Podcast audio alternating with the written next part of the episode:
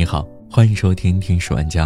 今天想和你分享的文章来自公众号“阿和有话说”。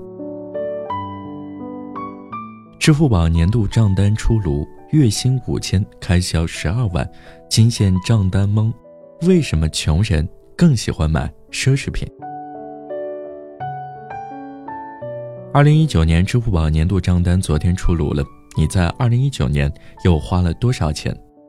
不少网友都晒出了账单，说自己明明收入不高，一年到头却花了几万甚至几十万，而且有不少都是花在穿衣打扮、居家生活、吃吃喝喝上，还诞生了一个新词汇“账单懵”。难怪大家都说又到了一年一度，原来我此等有钱的颁奖时刻。看了自己的账单，相信不少人都会有这样的疑问。我一年到头没赚多少钱，怎么花了这么多钱？都到哪儿去了？我都能花这么多钱了，说明我还是有点经济实力。但为啥我每天又忙又累，加班的要死要活？这让我想起了一个真实故事：三位美国的经济学家来到一个非常贫穷的村子考察，发现这个村子很多儿童都营养不良，但许多家都有电视。村子里的人都说，这里很多家庭为了买电视机都会攒很久的钱。这三位经济学家很不理解，买电视的钱要是用在别处，其实能有更多的用途，可以拿来吃得更好、更健康，能够改善他们的生产力；可以购买机器，能够提高他们的耕作水平。把这笔钱做路费去遥远的大城市打拼，能赚更多钱。但偏偏村子里的人就是要用来买电视机了。他们说，因为电视机比食物重要。为什么这里的人会觉得电视机比食品重要呢？这三位科学家意识到，答案没有看起来的那么简单。他们花了近二十年的时间，踏遍五大洲十八个国家和地区中最贫穷的地方，去探寻这个问题的终极答案。最后，他们的研究成果凝结成了一本《贫穷的本质》的书籍。因为这本书，这三位科学家被授予了2019年诺贝尔经济学奖。在这三本书中，三位科学家提出了一个很重要的结论：穷人不是没有钱，穷人只是更擅长浪费钱。我的朋友毕业的时候进入了一家互联网五百强公司，每个月工资只有五千，日子过得紧巴巴的。昨天一出支付宝账单，他就惊呆了，没想到自己这一年花了这么多钱。但他的不少同事都衣着光鲜，他看着大家每天穿的都是 Gucci、Burberry 这些品牌，想想自己穿的还是优衣库，心里就觉得很羡慕。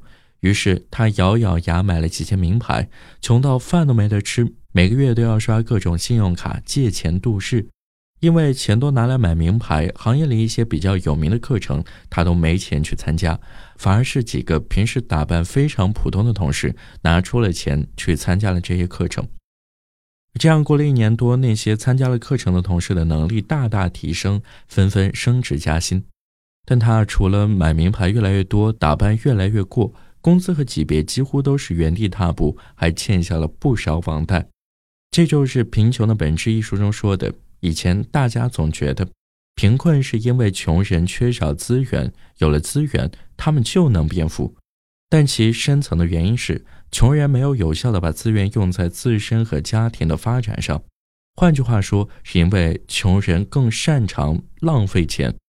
这就是我们在日常生活中经常面对的场景。很多人辛辛苦苦工作，好不容易攒了点钱，此时最理智的方法是拿来投资或者提升自己。但大部分人的做法是买一个昂贵的 iPhone 手机，一个 LV 包包，或者吃一顿昂贵的晚餐。他们觉得自己吃了那么多苦，终于有钱了，那就应该好好享受一下。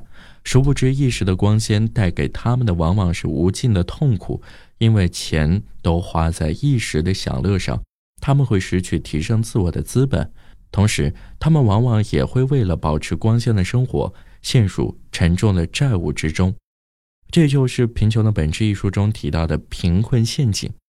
穷人需要释放压力，所以会选择及时满足，比如买奢侈品或吃大餐，而拒绝延迟满足，拒绝把钱拿来投资。在这种状态之下，他们有多少钱就会花多少，就会一直陷在贫困之中，无法逃脱。如果你每天辛辛苦苦加班，但发现自己的钱根本不够花，或者你就要反思一下，你的钱是拿来及时满足，还是长期投资了？只有正视自己的思维模式和现金流管理，把钱用在长期的投资上，你才不会陷入贫困陷阱，在日复一日的穷忙中度过。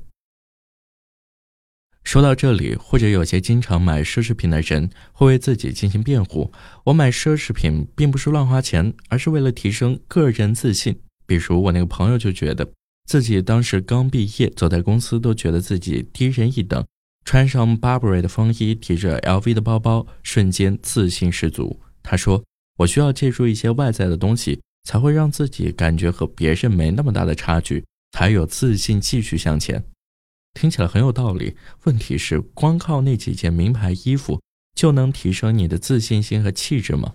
波士顿大学和哈佛商学院联合发布的一项研究报告中指出，如果你的实际生活和奢侈品不匹配，那么购买奢侈品非但不会提升气质和自信，反而还会让你感觉更糟糕。原因很简单，你月薪五千，省吃俭用，啃了几个月的馒头，终于买到了一个价值三万元的包包。哪怕你在外人面前拎着包包光鲜亮丽，但你自己心里依然更清楚，自己回家还是要挤地铁，每天还是要啃馒头。你不会因为一个名牌包包就自动成为富人，这种心理落差会给你造成巨大的压力。你会觉得自己很糟糕，明明自己拥有了名牌包包，怎么就没能力开宝马住豪宅？